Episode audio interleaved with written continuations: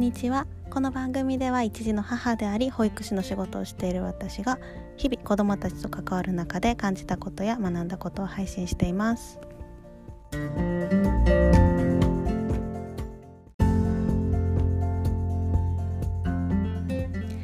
い今日は2021年9月21日火曜日です。3連休が終わってはい始まりました。平日の火曜日ですね。えっ、と皆さんはどんな風に過ごしましたかね？えっと私は私たち家族は愛も変わらずいつも通りお家でゆっくりしたりあの公園に遊びに行ったりちょっとねお買い物というか買い出しですね。ただのスーパーとかなんですけど買い出しに行ったりとかして過ごしておりました。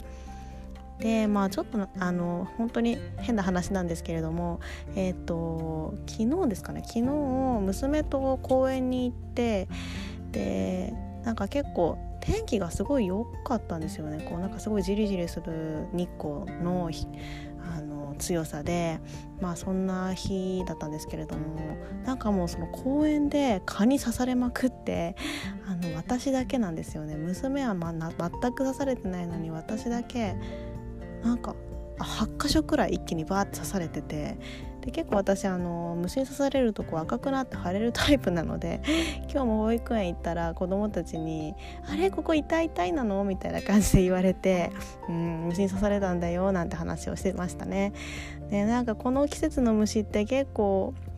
厄介だなって毎年思ってるんですけれども私はすごい刺されやすいので毎年なんかやっぱこうちょっとね腫れるっていう現象がありまして、はい、早く治ってほしいなっていうふうに思っている、はい、お話です。どうでもいい話だったんですけれどもあとは今日はあれですね、えっと、満月で、えっと、十五夜のお月見の日でしたね。うん。なんか今日は、えーと、私もお家で娘のご飯でちょっとお月見っぽくしてやってみました。なんかこうご飯柔らかくしたご飯をちょっとこう丸っこくしてお団子みたいな感じにしてでその周りにこうあんかけを作ってかけてって感じにしましたね、うん、娘もすごいパクパク食べてくれて嬉しかったです。あもうお月見とかそういう季節ごと今までやっぱり大人だけだとそんなにやってなかったんですけれども今回こうやって子供がいると楽しいなっていうふうに思います。で、えーと、今日は、うんと、ちょっと子育てのお話をしたいなというふうに思うんですけれども実はですねちょっと今日私はある期間に子育てについて相談したいことがあって電話をしてお話を聞いてもらいましたその話ですね結構やっぱり結論としてはうん相談して本当に良かったなっていうお話になるのでまあこれが誰かのあの参考になればいいなと思ってお話をしたいと思います。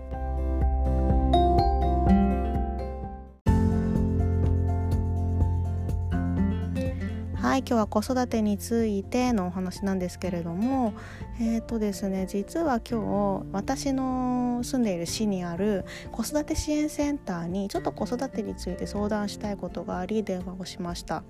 というのも、えっとですね、実は2週間前くらいからこの音声配信でも話したかもしれないんですけれども娘の夜泣きが続いています。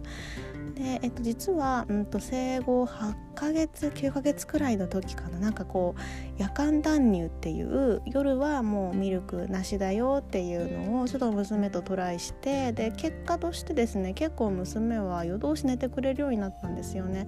それまではやっぱり頻回授乳というか夜中も3時間4時間おきに起きてミルク飲んでみたいな感じだったんですけれども夜間断乳というのをすることによってそれがなくなりました。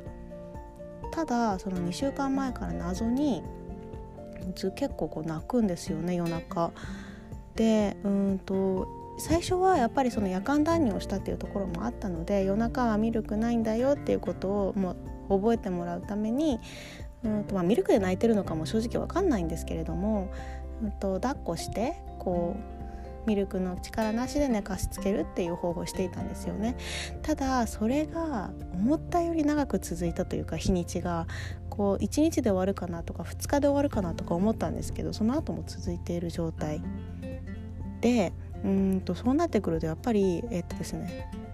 なかなかその寝かしつけに時間がかかってたんですよね。あのねこうなんか外に出て1回外に出て、えーと、歩いたりとかしてだんだん落ち着いてはくるんですけれどもやっぱそれをしている時間が1時間とかになってきていてそうなるとやっぱ今後も1時間も夜中に起きて。うん、っていうか辛すぎるなっていうことでちょっとミルクもあげてミルクで寝かしつけるっていう方法も試してみましたそしたら、まあ、ミルクを使えばミルク飲んでちょっとしたらすぐ寝るみたいな感じだったのでまあちょっとそれでしのごうかなと思ったんですけれども結果としても2週間くらいずっとそんな状態が今続いていますでやっぱりそのきっかけが分からなくてなんでこうなっちゃったんだろうっていうところがまず正直私分からないかったので、まあ、そこがちょっと疑問だなっていうところとあとはあのもう1歳になったのでミルクを卒業してもいい時期なんですよね。うん、ミルク、まあ、飲んでる子も全然いるし飲んでても問題ないと思うんですけれども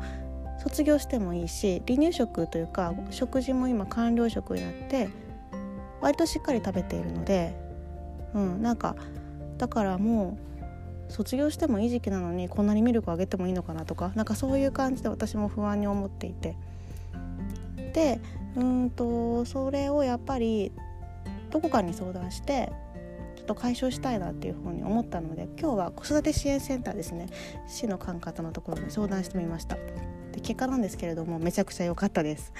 でなんかそれが何で良かったかなっていうところを考えた時にやっぱりえっ、と自分の言葉で一度問題を私が話す。こういうふうにこういうことがあってここが自分はちょっと心配ですとか。なんか心当たりはこうあるかないうんどうだろうなって考えて話したりとかすることがすごくよくってでだからそうやって話しているとやっぱりあなんかこういうところはこう頑張ってるんですねっておあの話を肯定してもらえたりとかあじゃあその話を聞いているとこういう可能性もあるのでこうしてみたらどうですかっていう具体的な提案にもなんかすごく納得ができました。やっぱりこれが例えばこう自分の言葉で話さないでなんか本とかをただ読んでるだけだと、うん、本当にそうなのかなみたいな感じで、まあ、参考にはなるんですけれどもで試してみるのもいいと思うけどでもどこかやっぱり自分の中でうんっていうところがあるかなと思うんですけれども実際こういうふうに自分の言葉で話して聞いてもらってそこからアドバイスをくれるっていうのはすごくこうなんか納得がいきやすいなというか私もそれに素直に従ってみようっていうふうに思えたことがすごく良かったです。で実際具体的にはなんですけれども、うんと、おそらくあのまあ今のこの1歳1ヶ月っていう成長の段階っていうのも考えてあと保育園に日中行ってるとかっていうことも考えるとちょっと、うん、なんか娘自身が、まあ、寂しくてとかママがママとかパパとか、まあ、誰かそういう身近な人が恋しくて泣いちゃってる可能性はあるよねっていうお話でしたね。で私も日常生活を振り返ってみるとやっぱり保育園にお迎えに行ってって帰ってきたらやっぱすごいバタバタしちゃってお風呂食事で寝かしつけとかってなってきてその間にやっぱり私もそういう家事をやっていたりとかなんかうんしていたなっていうふうに思ってでまあご飯も実際その娘はうんとこう食べさせてるというか娘の前に座って食べてるところをこう見守っているスタイルでやってたんですけれどもそれをあの娘と一緒に私も食べてみるのはどうかっていうふうに提案されました。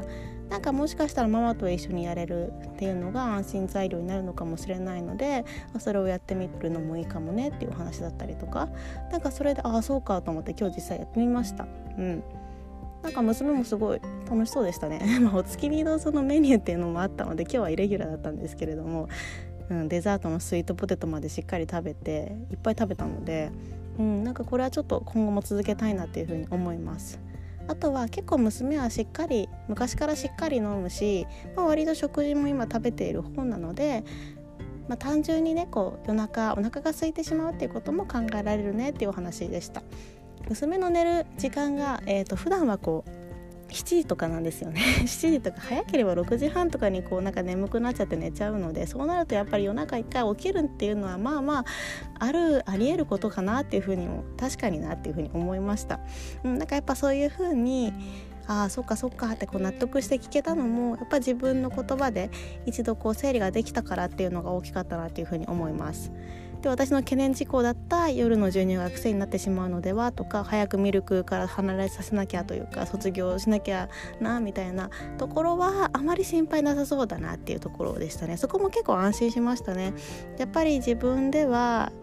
気にしていなくてもこう周りの情報とかであなんかもう1歳なのに飲ませてていいのかなみたいな風に思ったんですけれどもまあ究極のことを言えば4歳とか5歳とかになってミルク飲んでる子ってまあいないのでうんうんなんか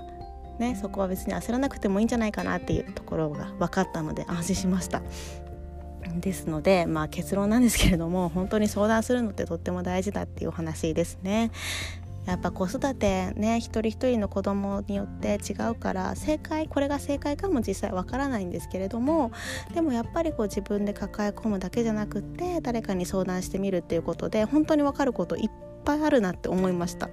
なのでまあ本当に周りの人とか、まあ、こういうね市のあの支援機関とかをいっぱいいっぱい頼ってもう周りを巻き込んだ子育てっていうのをしていくといいなっていうふうに思ったのであのもし何か悩んでる方がいればそういうところを使ってみるとか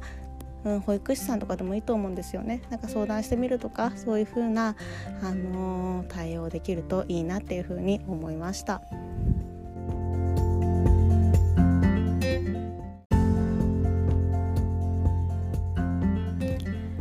はい今日は、えーと、子育て支援機関に相談したお話ですね。そこから学んだことをちょっとお話しさせていただきました。うんもうま最後にも言ったんですけれども相談するのってすごく大事だなって思います。やっぱりこうなんか最初にその子育て支援機関にこう相談してこういうこういう事項があってっていうことを言った時に一番最初に言われたのがその2週間前夜泣きが始まった頃にママとかパパに何か変化がありましたか？っていうとこだったんですよね。だからやっぱり子供ってあの、まあ、保育園の子供たち見ててもそうなんですけれども親の身近な人とか親のうんと気持ちとかにすごく多分敏感で変化を感じやすくてでそれでやっぱり心が動いちゃったりとかざわつくってことはすごいあり得るんだなっていうふうに思いますだから、まあ、何かでこう悩んでる時もあると思うんですけれども